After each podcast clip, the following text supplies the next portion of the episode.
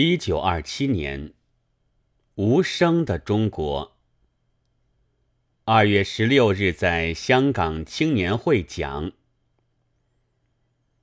以我这样没有什么可听的无聊的讲演，又在这样大雨的时候，竟还有这许多来听的诸君，我首先应当声明我的郑重的感谢。我现在所讲的题目是“无声的中国”。现在浙江、陕西都在打仗，那里的人民哭着呢，还是笑着呢？我们不知道。香港似乎很太平，住在这里的中国人舒服呢，还是不舒服呢？别人也不知道。发表自己的思想感情给大家知道的是要用文章的，然而拿文章来答意，现在一般的中国人还做不到，这也怪不得我们，因为那文字先就是我们的祖先流传给我们的可怕的遗产，人们费了多年的功夫，还是难于运用。因为难，许多人便不理他了，甚至于连自己的姓也写不清是张还是张，或者简直不会写，或者说道：“张虽然能说话，而只有几个人听到，远处的人们便不知道，结果也等于无声。”又因为难，有些人便当作宝贝，像玩把戏似的。知乎者也，只有几个人懂，其实是不知道可真懂，而大多数的人们却不懂得，结果也等于无声。文明人和野蛮人的分别，其一是文明人有文字。能够把他们的思想感情借此传给大众，传给将来。中国虽然有文字，现在却已经和大家不相干，用的是难懂的古文，讲的是陈旧的古意思，所有的声音都是过去的，都就是只等于零的，所以大家不能互相了解。正像一大盘散沙，将文章当作古董，以不能使人认识、使人懂得为好，也许是有趣的事吧。但是结果怎样呢？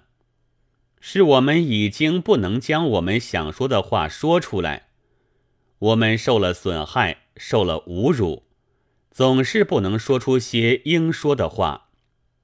拿最近的事情来说，如中日战争、全匪事件、民元革命这些大事件，一直到现在，我们可有一部像样的著作。民国以来，也还是谁也不作声，反而在外国，倒常有说起中国的。但那都不是中国人自己的声音，是别人的声音。这不能说话的毛病，在明朝时还没有这样厉害的，他们还比较的能够说些要说的话。待到满洲人以异族侵入中国，讲历史的，尤其是讲宋末的事情的人被杀害了。讲时事的自然也被杀害了，所以到乾隆年间，人民大家便更不敢用文章来说话了。所谓读书人，便只好躲起来读经，教看古书，做些古时的文章，和当时毫无关系的文章，有些新意也还是不行的。不是学韩，便是学苏。韩愈、苏轼他们用他们自己的文章来说当时要说的话，那当然可以的。我们却并非唐宋时人，怎么做和我们毫无关系的时候的文章呢？即使做的像，也是唐宋时代的声音，韩愈、苏轼的声音，而不是我们现代的声音。然而，直到现在。中国人却还耍着这样的旧戏法。人是有的，没有声音，寂寞的很。人会没有声音的吗？没有，可以说是死了。倘要说的客气一点，那就是已经哑了。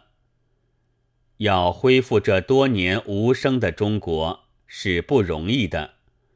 正如命令一个死掉的人道：“你活过来。”我虽然并不懂得宗教，但我以为，正如想出现一个宗教上的所谓奇迹一样。首先来尝试这工作的是五四运动前一年，胡适之先生所提倡的文学革命。革命这两个字在这里。不知道可害怕，有些地方是一听到就害怕的。但这和文学两字连起来的革命，却没有法国革命的革命那么可怕。不过是革新，改换一个字就很平和了。我们就称为文学革新吧。中国文字上这样的花样是很多的。那大意也并不可怕，不过说，我们不必再去费尽心机学说古代的死人的话，要说现代的活人的话，不要将文章看作古董，要做容易懂得的白话的文章。然而，单是文学革新是不够的，因为腐败思想能用古文做。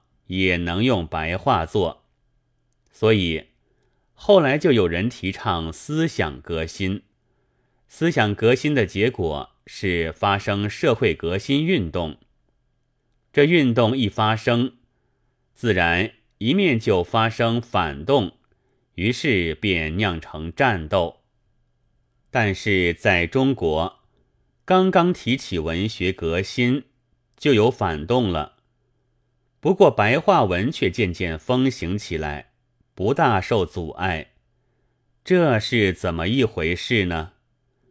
就因为当时又有钱玄同先生提倡废止汉字，用罗马字母来替代，这本也不过是一种文字革新，很平常的，但被不喜欢改革的中国人听见，就大不得了了。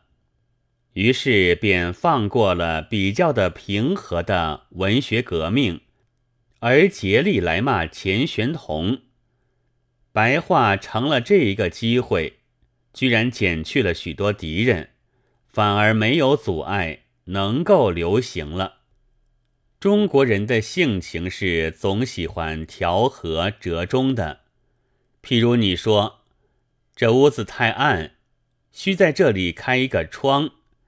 大家一定不允许的，但如果你主张拆掉屋顶，他们就会来调和，愿意开窗了。没有更激烈的主张，他们总连平和的改革也不肯行。那时白话文之得以通行，就因为有废掉中国字而用罗马字母的议论的缘故。其实。文言和白话的优劣的讨论，本该早已过去了，但中国总不肯早早解决的，到现在还有许多无谓的议论。例如，有的说，古文各省人都能懂，白话就各处不同，反而不能互相了解了。殊不知。这只要教育普及和交通发达就好，那时就人人都能懂较为易解的白话文，至于古文，何尝各省人都能懂？便是一省里，也没有许多人懂得的。有的说，如果都用白话文，人们便不能看古书，中国的文化就灭亡了。其实呢，现在的人们大可以不必看古书，即使古书里真有好东西，也可以用白话来译出的，用不着那么心惊胆战。他们又有人说，外国尚且译中国书，足见其好，我们自己倒不看吗？殊不知。埃及的古书，外国人也译；非洲黑人的神话，外国人也译。他们别有用意，即使译出，也算不了怎样光荣的事的。近来还有一种说法，是思想革新紧要，文字改革倒在其次。所以，不如用浅显的文言来做新思想的文章，可以少招一重反对。这话似乎也有理。然而，我们知道，连他长指甲都不肯剪去的人，是绝不肯剪去他的辫子的。因为我们说着古代的话，说着大家不明白、不听见的话。已经弄得像一盘散沙，痛痒不相关了。我们要活过来，首先就需由青年们不再说孔子、孟子和韩愈、柳宗元们的话。时代不同，情形也两样。孔子时代的香港不这样，孔子口调的香港论是无从做起的。须嗟阔哉香港也，不过是笑话。我们要说现代的自己的话，用活着的白话，将自己的思想感情直白的说出来。但是，这也要受前辈先生非笑的。他们说白话文卑鄙，没有价值。他们说年轻人作品幼稚，贻笑大方。我们中国能做文言的有多少呢？其余的都只能说白话。难道这许多中国人就都是卑鄙、没有价值的吗？至于幼稚，尤其没有什么可修。正如孩子对于老人。毫没有什么可修一样。幼稚是会生长、会成熟的，只不要衰老腐败就好。倘说待到纯熟了才可以动手，那是虽是村妇，也不至于这样蠢。他的孩子学走路，即使跌倒了，他绝不至于叫孩子从此躺在床上。待到学会了走法，再下地面来的青年们，先可以将中国变成一个有声的中国，大胆的说话，勇敢的进行，忘掉了一切利害，推开了古人，将自己的真心的话发表出来。真，自然是不容易的，譬如态度。就不容易真。讲演时候就不是我的真态度，因为我对朋友、孩子说话时候的态度是不这样的。但总可以说些较真的话，发些较真的声音。只有真的声音，才能感动中国的人和世界的人。必须有了真的声音。才能和世界的人同在世界上生活。我们试想，现在没有声音的民族是哪几种民族？我们可听到埃及人的声音，可听到安南、朝鲜的声音。印度除了泰戈尔，别的声音可还有？